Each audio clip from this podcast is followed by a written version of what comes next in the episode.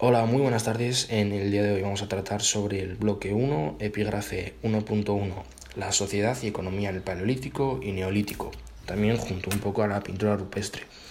En el Paleolítico, ¿qué cabe destacar en las características? Bueno, pues nos situamos más o menos en el 800.000 a.C., gracias a los descubrimientos que se hicieron en Atapuerca, y hay una economía depredadora, eh, se usa la caza, la pesca, la recolección y el carroñeo para, como forma de vida. Eh, también los, eh, la gente que vive aquí en la, en la península ibérica son nómadas, principal, bueno, sí, no, principalmente no, son nómadas y se dirigen en pequeños grupos. Y los hogares son principalmente refugios naturales y con el descubrimiento del fuego se convierten en cuevas.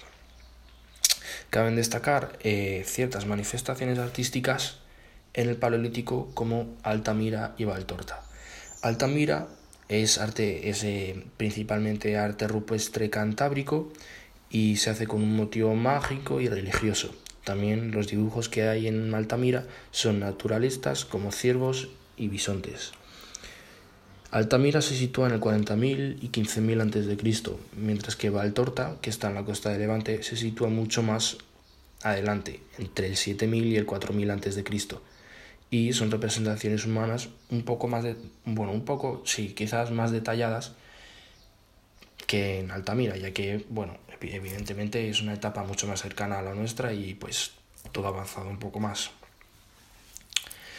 Vale, y el neolítico. El neolítico, ¿qué pasa? Pues hay un cambio de vida porque eh, primero producen su alimento.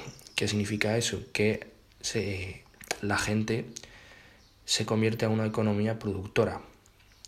Por lo tanto, dependen de la agricultura y la ganadería. ¿Qué quiere decir eso también? Que son sedentarios. ¿Y qué quiere decir que son sedentarios? Pues que están en poblados, están situados en poblados estables y también hay una jerarquización de la sociedad. Caben destacar eh, descubrimientos del Neolítico como la cerámica cardial, poblados en Almería o necrópolis en fosas de Cataluña.